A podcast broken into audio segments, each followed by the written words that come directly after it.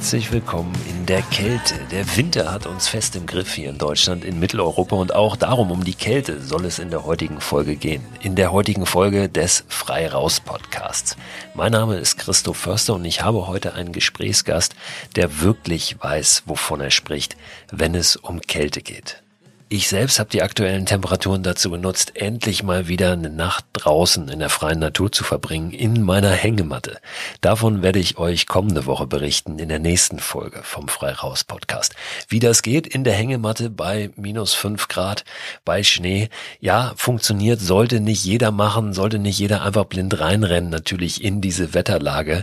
Da gibt's schon ein paar Sachen, die man beachten sollte, aber es ist nicht völlig unmöglich und minus fünf Grad sind jetzt auch nicht minus 20 Grad Grad, die wir in Teilen Deutschlands ja jetzt gerade auch haben oder noch bekommen werden. Sind aber auch nichts gegen die minus 30, minus 40 Grad, die in der Polarregion in der Arktis herrschen.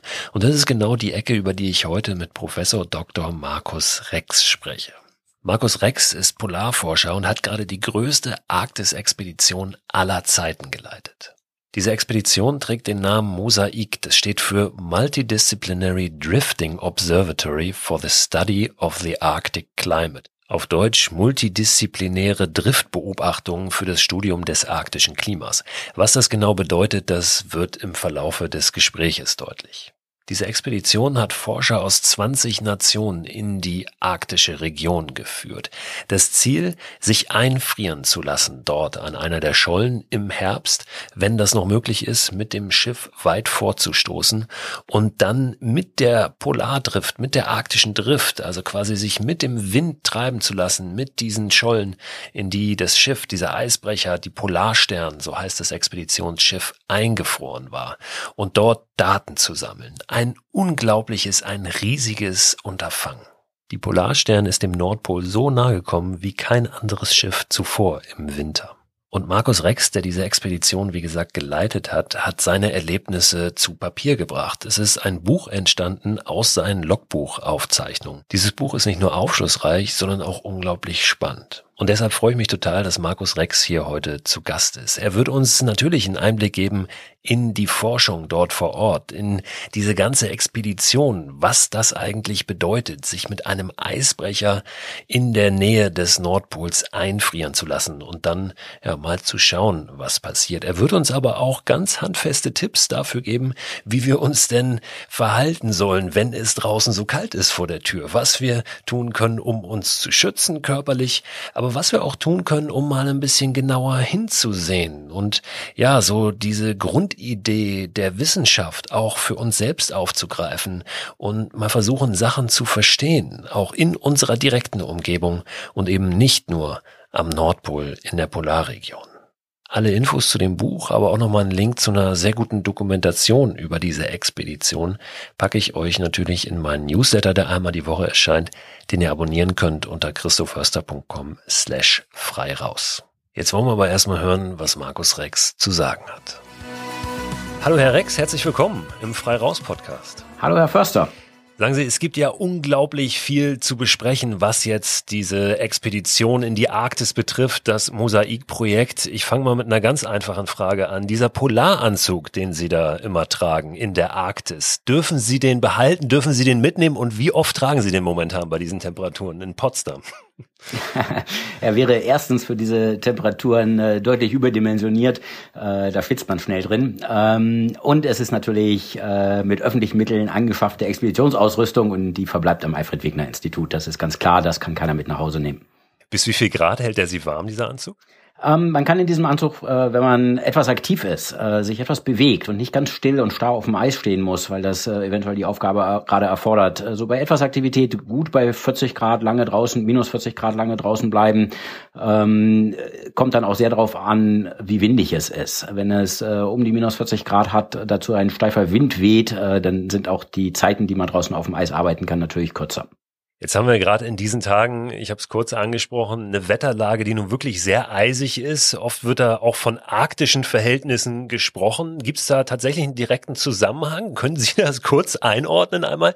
Sind das wirklich arktische Winde, die uns da gerade erreichen oder was ist das? Ja, ganz genau so ist das. Das ist ein äh, Luftmassenausbruch aus der Arktis. Äh, die arktischen Luftmassen wehen jetzt äh, aus dem Norden mit einem kleinen Umweg über den Osten zu uns und bringen uns deswegen diese große Kälte mit sich. Äh, aus dem Süden prallt sie hier äh, auf Luftmassen, die viel wärmer und feuchter sind, die gleiten oben drauf und daher kommt der ganze Schnee.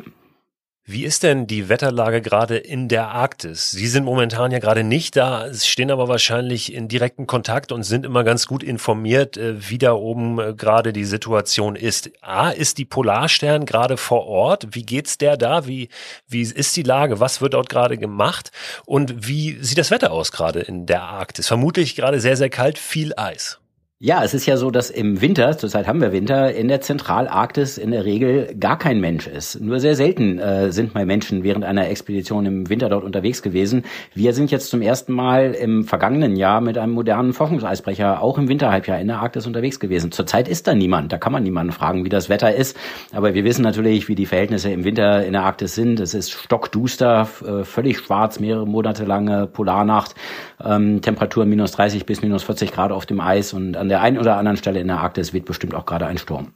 Haben Sie Messinstrumente, die momentan noch vor Ort sind, die da noch stehen, oder ist gerade alles abgebaut?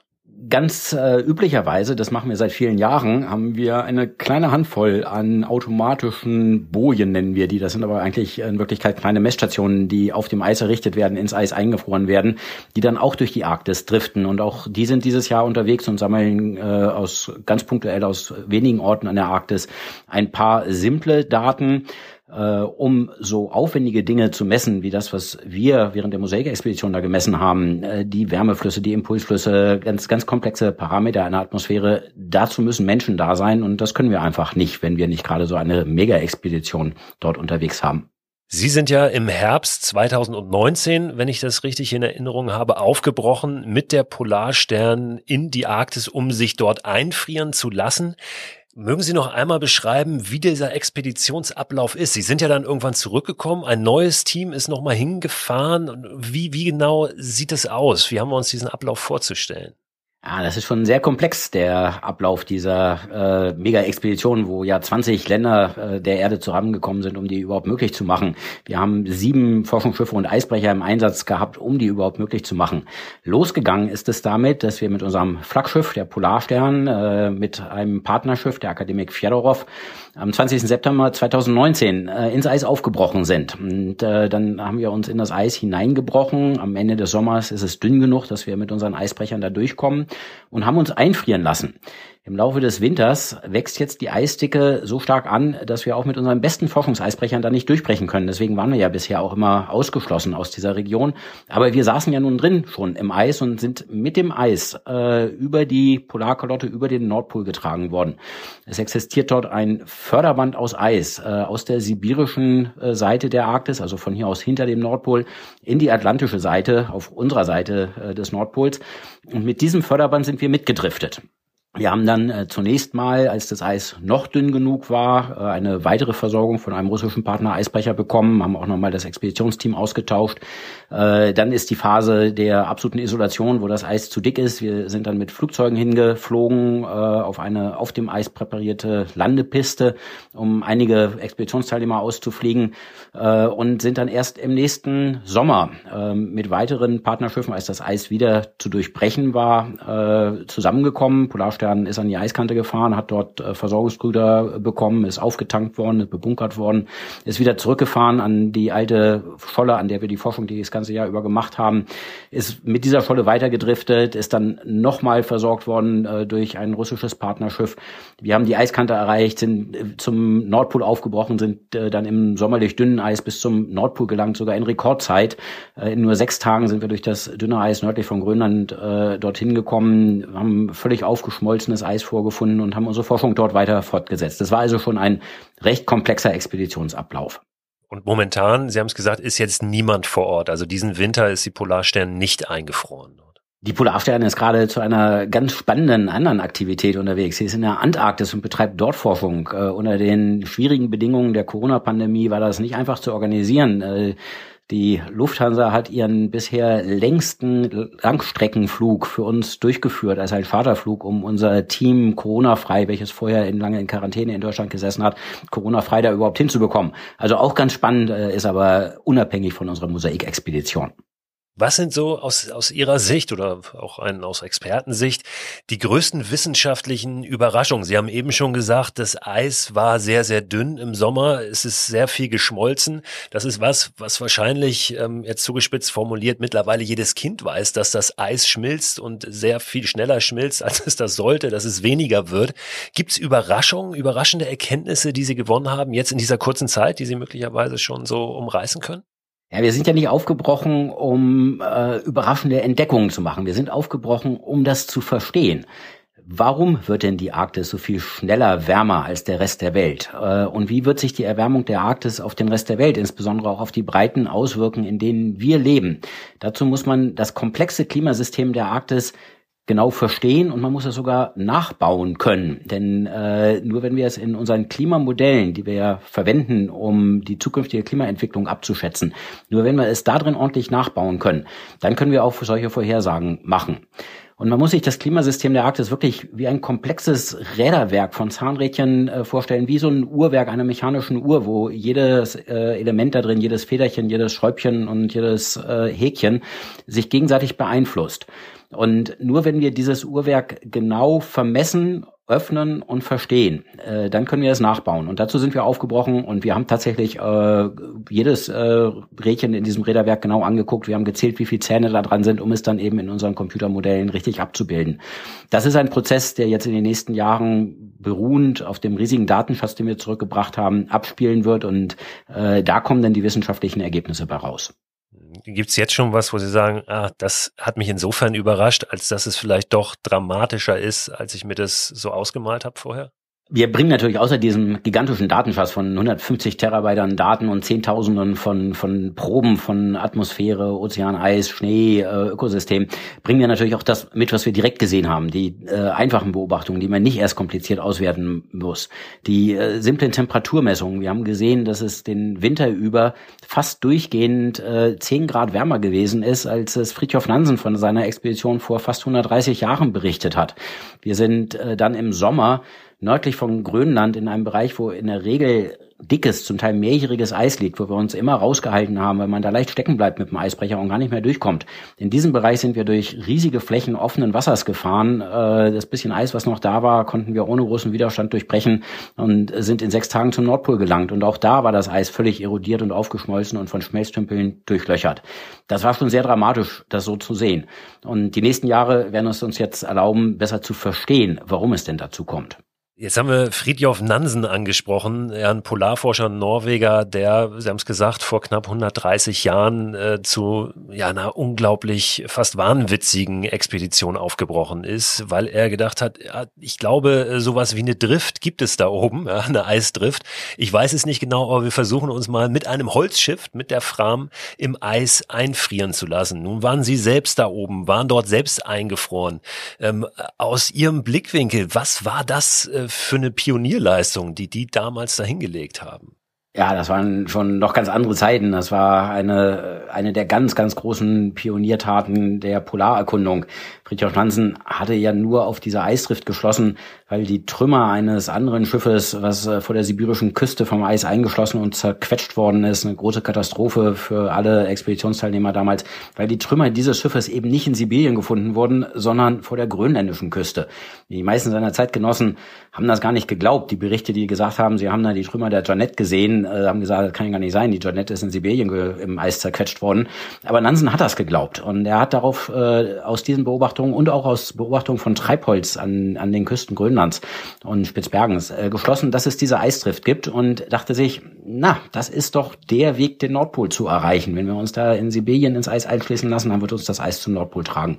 Er hat das tatsächlich gewagt. Mit einem Team von 13 äh, Personen, damals waren es nur Männer, äh, hat er sich da einfrieren lassen. Kein Mensch wusste, ob die lebend wiederkommen. Haben. Ich bin auch sicher, dass die Expeditionsteilnehmer damals wussten, dass sie ihr Leben einsetzen und dass sie nicht wissen, ob sie diese Aktion überleben würden. Ähm, das war also schon sehr anders. Äh, sie haben es tatsächlich alle überlebt. Es ist keiner zu Schaden gekommen bei dieser Expedition. Fritjof Nansen hat, als er gemerkt hat, dass sein äh, hölzernes Segelschiff, die Fram, am Nordpol vorbeidriften würde, sogar noch die Wahnsinnstat begangen und hat sich mit einem seiner äh, Kollegen, dem Johansson, auf Skiern Richtung Nordpol aufgemacht. Das hätte jeder gesagt, das kann er nicht überleben. Er hat ja keine Chance, das Schiff wiederzufinden. Er muss hinterher auf Skiern auch wieder zurücklaufen bis in besiedelte Gegenden. Das ist ihm alles gelungen. Er hat den Nordpol nicht erreicht. Aber auch er und Johansson haben das nach einer weiteren schwierigen Überwinterung in der Arktis geschafft. Sie sind auf eine englische Expedition getroffen und sind auch heile nach Hause gekommen. Wahnsinnig, was die damals gemacht haben unter Klimabedingungen, die ja sicher auch noch mal andere waren als heute, nämlich wahrscheinlich noch mal ein viel kälterer Winter, noch mal mehr Eis, oder? Wie war das damals? Ja, ähm, die Temperaturen waren tatsächlich viel tiefer. Friedhof Nansen berichtet vielfach von Temperaturen unter minus 50 Grad. Das gibt es in der Zentralarktis heutzutage gar nicht mehr. Die tiefsten Temperaturen, die wir getroffen haben, waren minus 42 Grad. Ähm, das zeigt schon, dass die Arktis der Teil der, der Erde ist, der sich wirklich so schnell und so dramatisch erwärmt. Auch das Eis war damals viel dicker, es war doppelt so dick zu Nansens Zeiten, was ihm aber tatsächlich zugute gekommen ist, denn er musste ja hinterher irgendwie auf Skiern Land erreichen. Und das größte Hindernis, wenn man mit Skiern über das Eis will, sind diese äh, Presseisrücken, die sich überall in den Weg legen. Es sind aber auch die großen Risse im Eis. Wenn sie da plötzlich vor offenem Wasser stehen, Nansen hatte Kajaks dabei, musste er alle seine Ausrüstung in Kajaks verladen. Kajaks Kajaks zu Wasser lassen, drüber paddeln, auf der anderen Seite wieder rausziehen. Das hat ihn unglaublich langsam gemacht. Er hat es dann auch irgendwann eingesehen, dass er das so nicht schaffen würde und hat sich energiesparend äh, einfach aufs Eis gesetzt und hat äh, gewartet, bis später im Sommer die Eiskante sich weiter zurückzieht, so dass er dann weiter nach Süden paddeln kann. Und das war seine Rettung. Äh, ansonsten hätte er seine Energie nur damit verbracht, gegen diese Bedingungen anzukämpfen. Und das hätten, hätten sie nicht überlebt. Sie haben das ja selbst erlebt, wie solche Presseisrücken entstehen. Können Sie das mal beschreiben, wie sich das anfühlt, sogar anhört? Ich meine, das kriegt man ja live mit dann, wenn sich diese Eismassen, diese Eisschollen ineinander schieben und aufbrechen. Ja, das ist unglaublich. Da äh, fühlt man so richtig, wie die Kräfte der Natur viel stärker sind als wir selber. Ähm, wenn der Eisdruck durch Winde so groß wird, äh, dass das Eis diesen Druck nicht mehr standhalten kann, dann bricht es einfach auf, wie in Plattentektonik. Die Eisschollen äh, stellen sich plötzlich neben einem senkrecht äh, und, und schnellen nach oben. Sie schieben sich dann übereinander und es bilden sich dabei ganze Gebirge, oft Gebirgsrücken aus Eis, die viele Meter hoch sein können, so hoch wie zweigeschossige Häuser. Und das Ganze äh, kann sich innerhalb von ein, zwei Stunden abspielen. Da rumpelt es, es knallt, wenn sich die Eisschollen übereinander schieben. Das quietscht auch äh, in, in ganz äh, irrealen Geräuschen. Das hört sich manchmal an wie, wie äh, kreischende Katzen, die so nachts um die Häuser ziehen. Ähm, und das in einer Umgebung, die ansonsten völlig lautlos und still ist. Ähm, das ist sehr beeindruckend. Und ich glaube, die Eindrücke wird keiner, der daneben gestanden hat, äh, jemals wieder vergessen. Ja, mit diesen Eindrücken müssen Sie dann ja aber raus auf die Schollen und Ihre Forschung betreiben und teilweise sich ja auch eine ganze Ecke vom Schiff, vom, vom Eisbrecher dann entfernen, vom sicheren Hafen in dem Fall.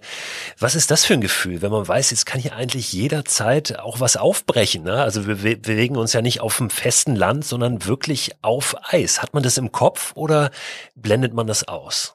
Ja, man hat das schon äh, die ganze Zeit präsent. Wir haben ja jeden Tag gearbeitet auf dem Eis. Äh, der Großteil unserer Messungen fand in einem ganzen äh, großen Forschungsstädtchen, was wir auf das Eis gestellt haben, statt. Wir haben 100 Tonnen Equipment, Ausrüstung, Instrumente auf das Eis gebracht, äh, kilometerlange Stromleitungen mit äh, Dutzenden an Kilowatt äh, installierter Leistung auf dem Eis verlegt. Und da draußen waren wir ständig unterwegs, um, um zu arbeiten, um die Messungen zu machen. Und äh, die Arktis ist ein 4000 Meter tiefer Ozean. Da treiben, treibt eine hauchdünne Eierschale an Eis oben drauf, die war am Anfang, als wir angekommen sind, nur 60, 80 Zentimeter dick, ist dann im Laufe der Zeit auch, auch auf äh, 1,50 Meter, 1,80 Meter bis knapp zwei Meter angewachsen. Aber das ist weiterhin eine dünne Schicht und äh, diese Eisdynamik begleitet einen permanent. Äh, es bilden sich auch ständig Risse im Eis, über die man dann sehen muss, wie man seinen Rückweg zum Schiff findet. Ähm, und es ist einem jederzeit bewusst, dass man selber plötzlich äh, neben sich einen Eisrücken Aufhaltung bekommen kann. Äh, das geht in einer Geschwindigkeit, dass man dann noch rechtzeitig auch wegkommt, dass aber auch die Instrumente von Rissen oder Presseisrückenbildung ständig bedroht sind. Haben Sie dafür in irgendeiner Form ein Survival, ein Überlebenstraining vorher durchlaufen? Und wenn ja, wie sah das aus? Wussten Sie, was zu tun ist in solchen Situationen? Ich vermute schon. Ja, wir haben natürlich alle Expeditionsteilnehmer nochmal geschult äh, in, in äh, Kursen, wie man sich sicher auf dem Eis bewegt, wie man sich in äh, Gefahrenlagen selber auch retten kann, wenn man zum Beispiel äh, in einen Eisriss, der durch Driftschnee verborgen war, doch mal eingebrochen ist. Ähm, da, das war schon auch eine verpflichtende Schulung für alle Teilnehmer. Ähm, viele sind natürlich auch von früheren Expeditionen in die Polarregion schon sehr erfahren. Ich bin ja auch selber schon sehr, sehr viel in den Polarregionen unterwegs gewesen. Und ich glaube, das ist auch ganz wichtig, dass man da einen guten Mix hat von, von Menschen, die sich schon mit solchen Bedingungen gut auskennen, äh, damit alle sicher unterwegs sind. Und das vergessen ja viele oft. Es geht in so einem Moment ja auch nicht darum, den Helden zu spielen, den großen Abenteurer, sondern eben genau zu wissen, was zu tun ist. Ne? Also im besten Fall optimal darauf vorbereitet zu sein, auf jede erdenkliche Situation, sofern das möglich ist. Ja, ganz genau. Wir arbeiten natürlich in einer äh, Umgebung, in der auch heutzutage sich nicht alle Risiken vollständig ausschließen lassen. Aber wir haben eine gute Vorstellung davon, was unsere Risiken sind und haben in den vielen Jahren vor der Expedition Sicherheitskonzepte entwickelt, um die Risiken alle kalkulierbar und beherrschbar zu machen, so dass wir eben anders als Nansen damals wussten, äh, als wir aufgebrochen sind, wir kommen auch lebend aus der Arktis wieder zurück. Das ist äh, trotzdem weiter natürlich ein ganz schönes Abenteuer für alle Beteiligten, aber das ist ja nicht der Grund, weswegen wir aufgebrochen sind. Wir sind aufgebrochen, um so sicher wie möglich, äh, das heißt also mit so wenig Abenteuer wie möglich, äh, die wichtigen Messungen zu machen, die wir da oben in dieser Region brauchen. Äh, trotzdem ist es, glaube ich, ein äh, Erlebnis, was auch unabhängig von diesen Messungen alle Menschen, die dabei waren, nachhaltig geprägt hat. Wenn ich Sie frage, gibt es Momente, vielleicht ein, vielleicht zwei äh, aus der Zeit, die Sie nun da oben verbracht haben am Nordpol, in der Nähe des Nordpols, ähm, die wirklich ganz besonders tief in Ihrer Erinnerung eingegraben sind, in Ihrem Herzen, hätten Sie darauf eine Antwort? Ja, ich würde wahrscheinlich sagen, äh, ja, praktisch jeden Tag irgendeinen. Äh, ich kann Ihnen jetzt aber natürlich nicht alle diese diese Momente schildern, aber es gibt so ein paar äh, ganz ganz herausragende. Also zum einen im ist natürlich der Polarwinter, wenn die Polarnacht herrscht, alles stockduster ist, für Monate lang äh, alles in völliger Schwärze versinkt, äh, in einer Schwärze, die viel dunkler ist als jede Nacht, die wir in unseren Breiten jemals erleben.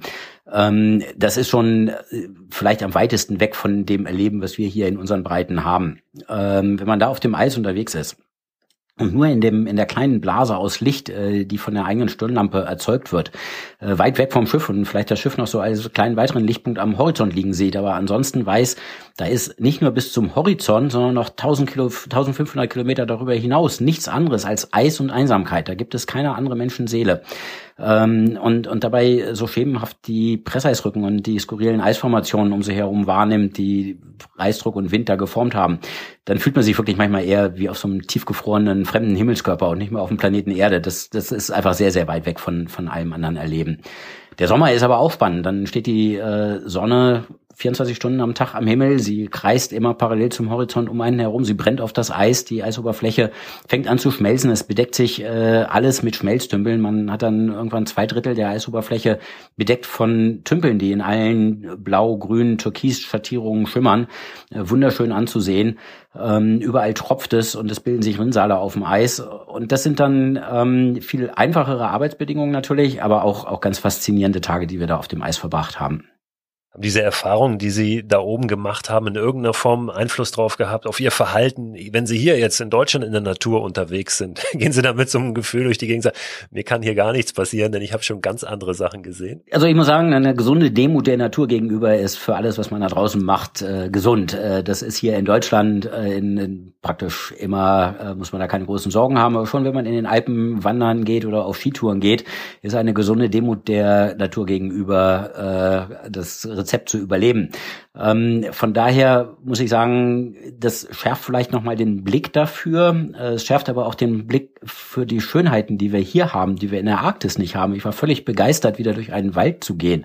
Und jetzt noch dazu durch einen tief verschneiten Wald. Mein, mein Herz schlägt einfach für den Schnee. Da aber Bäume um mich rum zu haben, Natur um mich rum zu haben, Vögel zu sehen, die, die zwitschern, die sich bewegen, äh, in einer belebten Natur unterwegs zu sein, das, das hat ja auch was unfassbar Reizvolles. Und der Blick dafür entsteht neu, wenn man aus einer völlig toten Landschaft kommt äh, und, und erstmal erfährt, dass das nicht selbstverständlich ist. Ähm, ich glaube, es hat auch unsere eigene Einstellung zu dem, was wir hier um uns herum haben, was für einen Wert wir hier um uns herum haben und wie schön das ist, äh, auch nochmal bestärkt was ich immer unglaublich äh, spannend und auch wichtig finde, gerade aus solchen großen Abenteuern, aus solchen großen Expeditionen, ähm, mal rauszudestillieren, was kann eigentlich derjenige, diejenige, ja, die jetzt vielleicht gerade irgendwie unser Gespräch hört, was, was kann die oder der mitnehmen für sich? Also sei es Inspiration, sei es Information, also was können wir lernen von, von Ihren Erfahrungen da vor Ort und auch Ihren Messungen? Lässt sich das so einfach überhaupt äh, formulieren? Ja, ich glaube, aus den Messungen kann man ganz, ganz viel lernen, aber ich, ich finde den anderen Aspekt, den Sie angesprochen haben, auch einen ganz spannenden. Ähm, ich glaube, man, man kann daraus auch lernen, dass es uns als Menschen gut tut, immer mal wieder sich selber Herausforderungen zu stellen, äh, Pfade zu äh, laufen, die man selber noch nicht gegangen ist, äh, nicht den ausgetretenen Wegen immer zu folgen, sondern rauszukommen aus aus seiner Komfortzone, sich mal Dinge vorzunehmen, vielleicht eine längere Wanderung als äh, als man das bisher gemacht hat, ähm, die Natur um uns herum zu genießen, für die uns vielleicht der Blick etwas abhanden kommt, wenn wir sie immer für als zu selbstverständlich nehmen. Ähm, was, was wir da während der Mosaikexpedition erlebt haben, hat unser Leben bereichert. Aber man kann sein Leben äh, auch bereichern, wenn man nicht gleich bis in die tief in die zentrale Arktis fährt. Ich glaube, es gibt vor unserer Haustür äh, ganz vieles, was man tun kann, um die Natur, um zu erfahren, um zu erfahren, dass die Natur immer noch äh, uns im Griff hat und nicht wir die Natur. Und ich glaube, das sind wertvolle Erfahrungen, die auch jeder von uns machen kann. Und dazu muss man nicht unbedingt auf eine Arktis-Expedition fahren und muss wahrscheinlich auch kein Wissenschaftler oder eine Wissenschaftlerin sein, um, um, etwas zu erfahren. Oft genügt es ja einfach schon, und das ist ja die Basis aller Wissenschaft, genau hinzugucken ne, und äh, verstehen zu wollen. Ja, ganz, ganz genau. Sich einzulassen auf die Umgebung, in der man sich nun gerade befindet. Das ist in, in der Arktis auch äh, ein, ein ganz wichtiges Element. Die Schönheit der Arktis ist etwas subtiler als die der Antarktis. Äh, in der Antarktis haut jeden aus den Socken, sobald man hinkommt. Man sieht diese unfassbar großen Eisberge, groß wie zehnmal vergrößerte Kathedralen und äh, die größten Tierkolonien der Welt, äh, Pinguine und Robben, die da an den Stränden liegen und die Schelfeiskante und die unglaubliche Weite des, äh, der Eiskappe der Antarktis. Das sieht man sofort. In der, An in der Arktis muss man sich etwas drauf einlassen. Wenn man da in der Weite äh, der arktischen Meereiskappe unterwegs ist äh, und mal aufhört zu atmen und äh, sich zu bewegen, so dass die Kleidung aufhört zu rascheln und man die unglaubliche Stille aufnimmt, die einen umgibt und dann anfängt, die ganz subtilen, leisesten Geräusche zu hören, wie die äh, Schneeflocken, die Eiskristalle, die mit dem seichten Wind über das Eis streichen, unten einschlagen und so ein leichtes Knistern und Rauschen ergeben, wie ganz leise die Eisschollen sich unter den eigenen Füßen bewegen und so leichte quietschende Geräusche machen. Das kriegt man erst mit. Die Faszination davon spürt man erst, wenn man sich voll darauf einlässt und äh, seine Sinne alle einschaltet und nach außen richtet und nicht mehr nach innen in dem Moment. Äh, ich glaube, das ist aber mit vielem, was man hier in der Natur erleben kann, äh, in, in unseren Breiten ganz ähnlich. Und äh, ich glaube, das ist auch etwas, was wir da gelernt haben. Und es ist ja wunderbar, dass wir das Gespräch genau jetzt führen, wo wir in der Tat auch vor der Haustür so einen kleinen Hauch von Arktis mitbekommen können, aufgrund der Temperaturen der niedrigen. Haben Sie noch einen Tipp ähm, in Sachen Klamotte oder wie wir uns vielleicht auch da draußen bewegen sollen, damit wir uns nicht den Hintern abfrieren jetzt? ja, äh, bewegend, das ist das richtige Stichwort. Ähm, äh, das merkt man auch in der Arktis. Äh, solange man in einer körperlich anspruchsvollen Tätigkeit unterwegs ist auf dem Eis, ist Schwitzen sehr häufig äh, das größere Problem als Frieren. Wenn es richtig kalt wird und man steifen Wind hat, dann, dann nicht unbedingt. Aber ähm, die Bewegung, wenn man ausreichend warm angezogen ist, führt dann zu so viel Körperwärme, die man gar nicht mehr unbedingt los wird. Ähm, es sind die Extremitäten, es sind die Füße, die Hände, wenn es sehr kalt wird, die Gesichtshaut, die Nase, die Ohren, die geschützt werden müssen, damit es nicht zu Erfrierungen kommt ähm, wenn man am Körper anfängt, schon kalt zu sein, dass man anfängt, ich zu merken, ich friere jetzt, ich fange an zu zittern, dann äh, sind Erfrierungen an den Extremitäten nicht mehr fern. Das ist Zeit, äh, da was gegen zu unternehmen. In der Regel äh, heißt das, sich mehr zu bewegen oder dann tatsächlich auch die Arbeiten abzubrechen und zum Schiff zurückzukehren. Das Frieren ist gar nicht so äh, das Problem. Die Erfrierungen an, an Fingern und Zehen oder äh, im Gesicht oder an, an jeder anderen Stelle, wo die Handschuhe vielleicht nicht richtig anschließen an den Rest des Polaranzuges, wo man sich die Handgelenke erfrieren kann. Da muss man sehr scharf drauf achten und ich glaube, das gilt, wenn man jetzt bei, hier wird es ja auch durchaus jetzt mal minus 20 Grad, ich kann jedem nur empfehlen, wenn es mal eine richtig kalte Nacht geht, gibt, gehen Sie mal ruhig in der Nacht da nach draußen. Es ist unglaublich schön, diese super trockene, kalte Luft zu spüren. Ähm, sich dabei aber dann eben auf die Gesichtshaut zu achten, äh, sie abzudecken, damit man sich nicht Erfrierungen holt. Ganz herzlichen Dank, Herr Rex, für das Gespräch, für die Tipps, für die Einblicke. Und ich wünsche Ihnen natürlich, dass die Daten, die Sie ermitteln, ermittelt haben und das natürlich auch weiterhin tun, in die richtigen Hände gelangen und dann am Ende zu den richtigen Konsequenzen und dem richtigen Handeln auch seitens der Politik führt. Ganz herzlichen Dank. Ja, danke, Herr Förster. Äh, wir vielen, vielen Dank für die guten Wünsche. Wir haben noch viele Jahre harter Arbeit vor uns, um jetzt die Wissenschaft voranzubringen. Aber das gelingt uns auch noch. Freunde, ihr habt's gehört, zieht euch warm an und vor allem bewegt euch, wenn ihr da draußen unterwegs seid. Nochmal kurz der Hinweis auf das Buch von Markus Rex, heißt Eingefroren am Nordpol, ist bei Bertelsmann erschienen. Es gibt, wie gesagt, auch eine richtig schöne Dokumentation, 90 Minuten in der ARD-Mediathek. Die heißt Expedition Arktis, ein Jahr, ein Schiff im Eis. Beide Links zu dem Buch und auch zu der Dokumentation packe ich euch aber auch in den Newsletter rein der immer am Ende der Woche erscheint, meist Freitag, manchmal Samstag und den ihr abonnieren könnt unter christoförster.com slash frei raus. Hört gerne nächste Woche wieder rein, da werde ich ein bisschen darüber erzählen, wie sich so eine Nacht draußen anfühlt bei diesen Temperaturen, bei minus fünf Grad, bei Schnee in der Hängematte. Vor allen Dingen wird es auch ein bisschen darum gehen, ja, was braucht man eigentlich, um so eine Nacht da draußen zu überstehen. Und ganz zum Schluss noch eine Bitte, weil es gerade jetzt ein sehr wichtiges Thema ist. Es gibt viele Menschen, die das draußen übernachten bei diesen Temperaturen nicht als Abenteuer begreifen, sondern die einfach keine Wohnung haben und die gerade echt in der Notlage stecken, die zu erfrieren drohen bei diesen Temperaturen, weil sie nicht top ausgerüstet sind, weil sie keine Himalaya-Ausrüstung parat haben. Also guckt doch mal, ob ihr möglicherweise im Keller oder auf dem Dachboden noch Ausrüstung habt, ob ihr Schlafsäcke habt, auch wenn das Sommerschlafsäcke sind oder irgendwelche Jacken, Schuhe.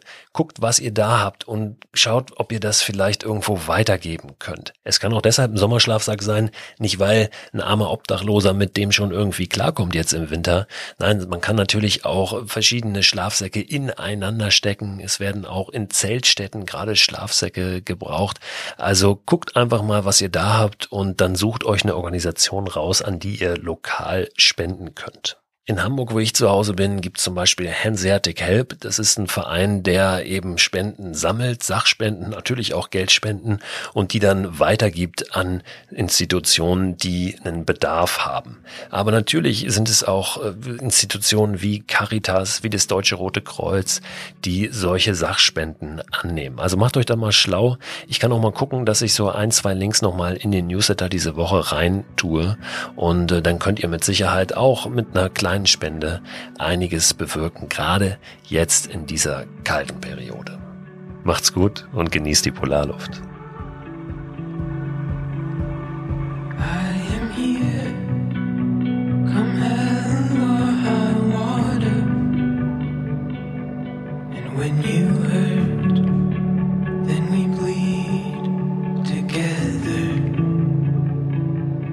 times get tough. Our love grows tougher still. Hell with easy roads, the best is up the hill.